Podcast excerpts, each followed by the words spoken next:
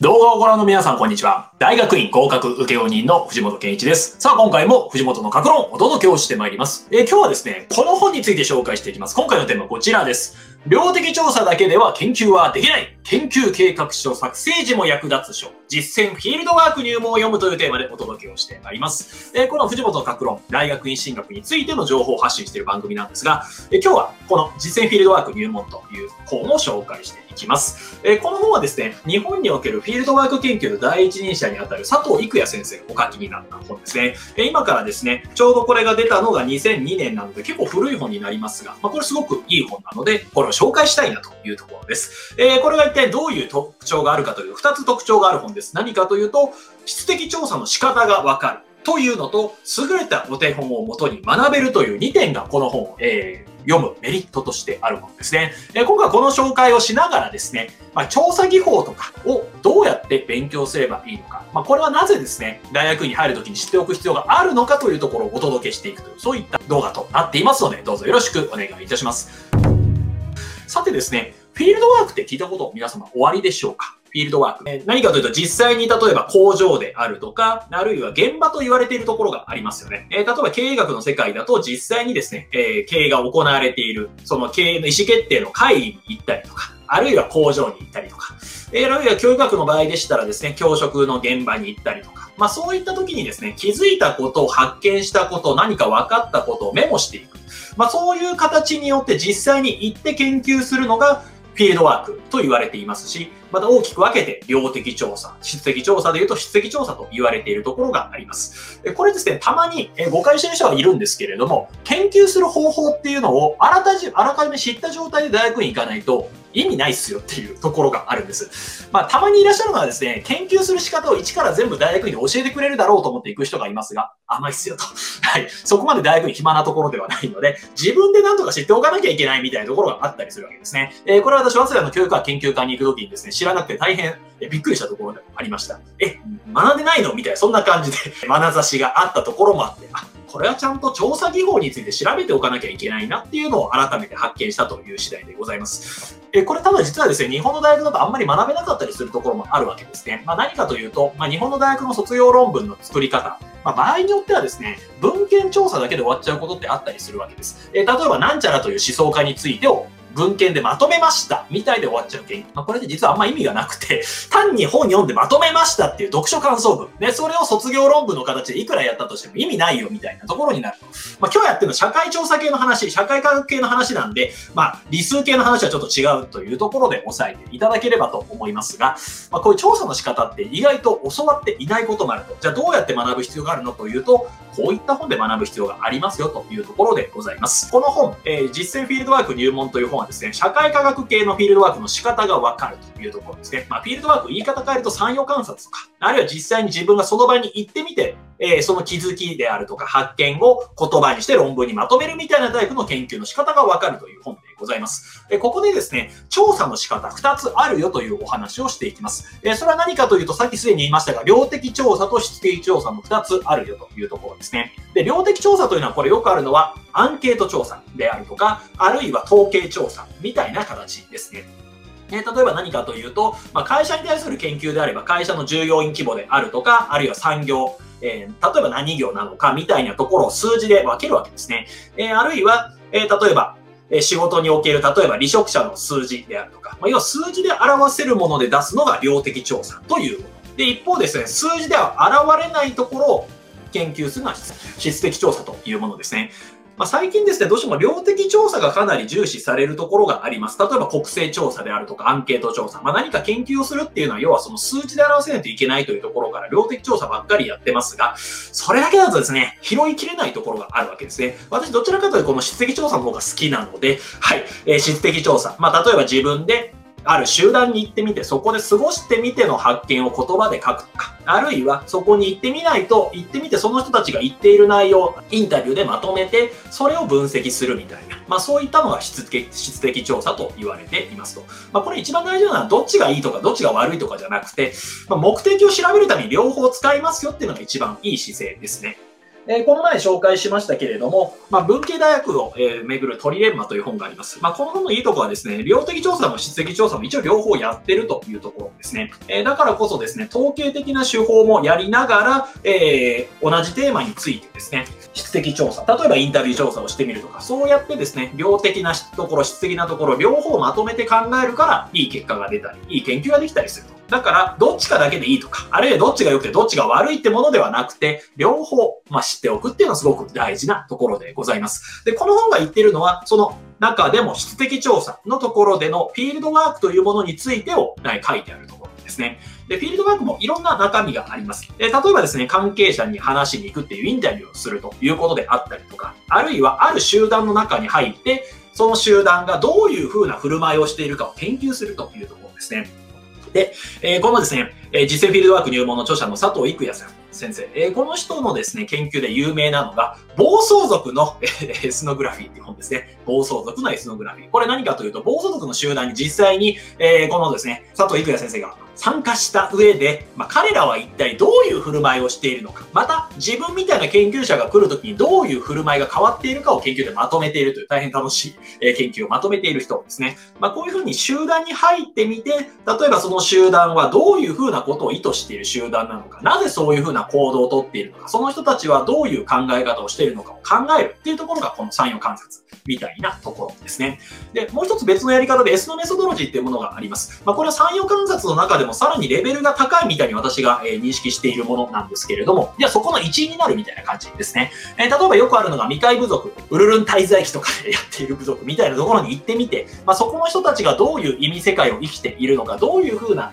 え、思想であるとか、どういうふうな信仰を持っているのか、またその人たちにとって例えば世の物事の死生観であるとか、物事のイメージはどうなっているのかっていうのを実際にそこの一員になりながら気づくことをメモしていく。みたいなのが S のメソドロジーという方法ですと。まあ、これですね、いずれもですね、採用する度合いによってちょっと若干研究のも色合いが変わってくるところもあるんですけれども、結局は知は現場にあると言われています。まあ、何かというと、その場に行かないと気づかないことがありますよ。これはたとえ量的調査、アンケート調査をしたり、あるいはその会社側が公表している数字であるとか、学校側が出している数字、全国一斉学力テストで出てくる数字、そういったものだけではわからないよねというのが、このえ出席調査をやっている側の人間ですね。まあ私もそれはすごくよくわかるというところです。え余談になりますが、私が修士論文の中で、えやった研究というのはですね、大学の通信制大の大学があるんですけども、そこのですね、学生会組織というふうな組織があります。まあ、通信制大学の学生の方に対するインタビュー調査であるとか、そういったものを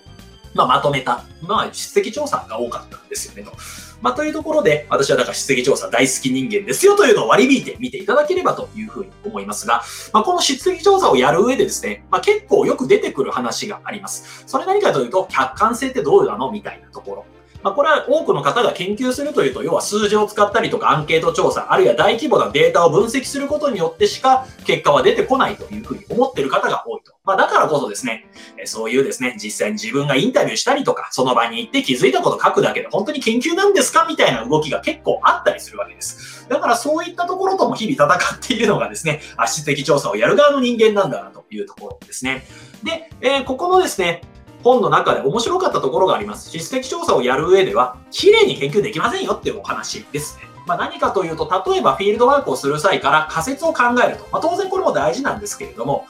多くの場合、論文に書かれたものは仮説を立てました、調査しました、まあ、こういう結果が出ました、みたいに、割と綺麗に書かれてる。でも、そうではないっすよと。試行錯誤の連続ですよねと。えー、例えば、えー、学校現場であるとか、あるいは工場であったりとかで、こうなっているんじゃないか。例えば工場で働いている人はみんなこういう信念を持って仕事をしているんじゃないか、みたいな仮説を持って研究してみるただ、その仮説をもとに聞き取り調査をやったり、産業観察をしても結局わからなかった。じゃあ仮説もう一回別を考えよう、みたいに、ぐるぐる回る感じになるんですよねと。また工場をせっかく産業観察したとしても、あ、結局、なんか思ったような結果出ないなと。じゃあどうしよう。じゃあ別の講座も行くか。みたいな形で、なかなかうまくいかないっていうのが、やっぱこういう質的調査のところですね。で、この、え、実践フィールドワーク入門の中にはですね、質的調査の中での、まあ、いろんな先駆者がやってきた研究についてもいくつも紹介されています。例えば会社の経営者に対する研究を行った研究者がいるんですけれども、まあ、その方がですね、60数社に研究計画書を送って研究に協力してくださいと送ったけれども、全部拒否されたと。まあ、そういうところも踏まえてですね、あ、企業経営者の考え方についてを調査するみたいな、え、感じの研究をしている人がいらっしゃった。まあ、だからですね、綺麗に研究ってなかなか難しいっすよと。まあ、だからですね、まあ、こういう研究報告書とか見てみると、なんか、ただ言って聞いてまとめたみたいな、あんまりこれ科学的じゃないよねみたいに思えちゃうこともあるかもしれませんが、実際の話はですね、自分でそのフィールドワーク、まあその見学をしたいところ、現場に行ったところ、自分、今何が問題になっているのか、聞き取り調査の中でいろいろと仮説を浮かんでは、あ、これ違うなとか、あ、こうなんじゃないかな、やっぱ違うなと。まあ試行錯誤の連続ですね。で、そういったことをまとめて、全時構造化法という言い方をこの著者はしていますと。全時構造化法って何かというとですね、まあ研究の構造化、どういうふうに研究しようかとか、研究ビジョンであるとか、あるいは仮説はどうなっているのか、また、ここ以外の別のフィールドも回った方がいいのか、みたいなところを全部ですね、その場その場で作り変えながらやっていくという、はい、そういった研究法が紹介されているわけでございます。えだからこれっていうのはですね、この通りにやれば研究って綺麗にできますよと言えないのが、このですね、質的調査の難しいところですね。えー、だから、私もですね、修士論文を書いてる時にですね、いくつかのえー、場所を回ったりもしましたが、やっぱそれだけだと足りないなと、じゃあ何が必要だろうっていうのでインタビューを行って、やっぱそれでも不足だな、じゃあ学校の、え大学の、え職員の側にもインタビュー調査しようって形で調査対象無限に広がっていくわけですね。で、後から思えば、あれとあれとあれだけでよかったなって気づくこともあるんですけれども、その場その場に応じて必要なものを取り入れて研究していくと。で、それをまとめ上げていく。まあそういった全時構造化法という、まあ言ってしまうとまあ ぐちゃぐちゃやりながら考えていくみたいなものなんですけれども、まあそういったところで、まあ研究って大事ですよねっていうのが言っている本ですね。で、この本の中ではですね、まあ質的調査のやり方みたいなのが出てきます。それは何かというと、この流れ。まず文献調査をしましょう。そしてフィールドワークの準備をする。フィールドノーツにまとめる。聞き取りをする。報告書を書く。みたいな流れで出てきます。で、これ、よく誤解されていますが、現場行っての研究、例えば工場とか合宿校であるとか、あるいは、え企業であるとか、まあ、いろんなところ行っての研究をする際には、まず文献調査しましょうねっていうのが出てきます。それは今までどういうことが研究されてきて、どこまで明らかになっているのか、また何が課題なのかを知らないで現場に行ってしまうと、結局、すでに研究されたことをもう一回研究しちゃうみたいな、そういった無駄な研究になってしまうことがあるので、文献調査をしましょうと。で、どこまで分かってどこまで分かっていないかを明確にした上、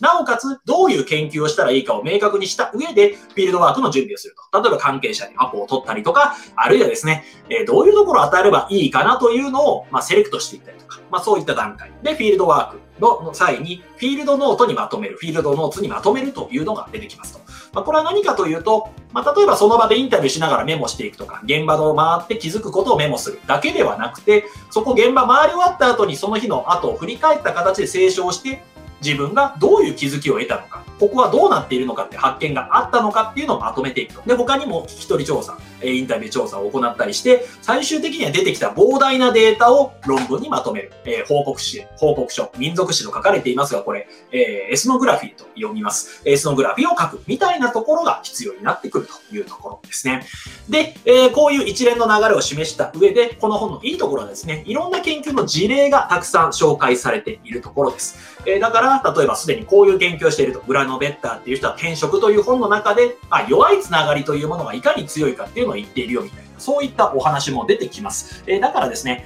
あ、こういうふうな研究を今までしてきた人がいるんだなっていうのを勉強しながら、なおかつ質的調査の仕方とか、どういうところに気をつければいいかも学べるという大変いい本だなっていうふうに思います。でこれ社会学とかだけではなくて、経営学。まあこれ、一橋の MBA で教えてらっしゃる先生でもありますので、経営学でのフィールドワークをどうやって進めればいいのか、そういったことを学ぶ意味でも役立つ本だなっていうふうに言えますと。えー、この本の中でも出てきているところがあります。優れた質的研究ができるようになるにはどうしたらいいか。それには優れた研究を読むのが大事だよっていう内容が出てきます。ちょっと紹介しますね。えー、この本の339ページ、こういう引用がございます。よく小説家の文章修行の第一歩として、手本になるような優れた小説を読むことが挙げられるように、民族史の執筆を志す人々、まあ、民族史のエスノグラフィーということですね。要は調査報告書みたいなもの。えー、そういうふうに考えていただければと思いますが、民族史の執筆を志す人々がまずやるべきことは、良質の民族史を読むことです。良質の民族史を読み込んでいくと、単にその中に盛られている調査対象についての知識が得られるだけではなく、著者の理論的視点や現場取材を行う上での目の付けどころが共感的に理解できるようになってきます。文章のリズムやトーン、データの提示と理論的分析のバランスの取り方についてのセンスも身についてきます。つまり将来自分自身が民族史を書いている姿を思い描きながら良質の民族史を物書きモードで読み込んでいくことは民族史を書く上で何よりも大切な文章修行の一つになるんですと。まあ、だからこそですね、優れた研究を読んでいくのが大事ですよ。で、その本の紹介もしてるのがこの本なので、ぜひお読みいただくといいのではないかなっていうふうに思います。えー、ともあれですね、大学に入るっていうのは何かというと、ただ難しそうな文献読むっていうのが実は大学院でやるべきことじゃなくて、研究をするのが大事なんですよねと。で、その研究の中、例えば文献資料だけ読み込むだけでできる研究もあれば、まあ、社会科学系とか特にそうなんですけども、文献とか論文に上がっていない部分の研究があるわけですね。で、そのためには自力でインタビューをしたりとか、アンケート調査をしたりたりとか、統計的手法を行ったりする必要があると。だから、調査法を読んでいく。調査法を知っておく必要があるわけですね。でこの本はですね、どちらかと質的調査の研究法なので、これだけではなくて、例えば統計的な処理を使う量的研究の仕方についての本もお読みなさるといいかと思います。で、その上で調査法を読みつつ、実際に自分で調査をしてみる。そういったことをやっていかれると、まあ、大学院に入ってからの研究にも役立ちますし、まあ、実際に修士論文をお書きなさるときにも役立つのではないかなというのがポイントですね。えだから社会人の方で大学院に入るときはですね、調査法についてを学んでおくというのを意識なさってはいかがでしょうか。意外とそういったところを教えてくれないところがあったりします。えだからこういう本を読んで学ぶとか、あるいはうちに相談するとか、いろいろ何か取り組んでみていただければと思います。えー、今回ですね、量的調査だけで研究はできない。研究計画書作成時も役立つ書、実践フィールドワーク入門を読むというテーマでお届けをしてまいりました。こういった形の情報発信をですね、行ってまいりますので、もっと見たいという方は、いいねボタンやチャンネル登録ボタン、また概要欄からメルマガ登録、LINE 登録も可能ですので、お気軽にどうぞ。今回も最後までご覧いただきまして大変にありがとうございました。